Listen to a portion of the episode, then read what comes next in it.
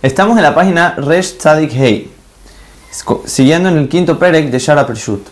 El Jobot Alevabot nos dice cómo trabajar la Prishut en cada miembro del cuerpo por separado.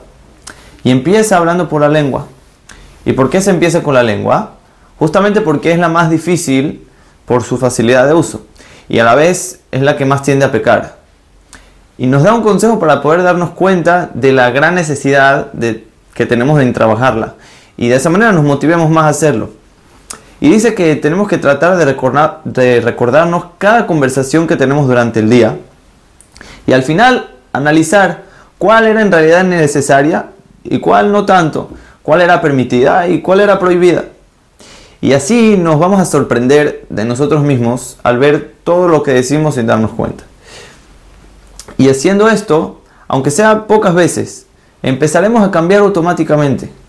Y así también dice el Mesilat de Sharim en Midat Zeirut, que una de las técnicas del Yetzirah es ocuparnos al máximo de cualquier manera para que no nos demos cuenta de lo que hacemos.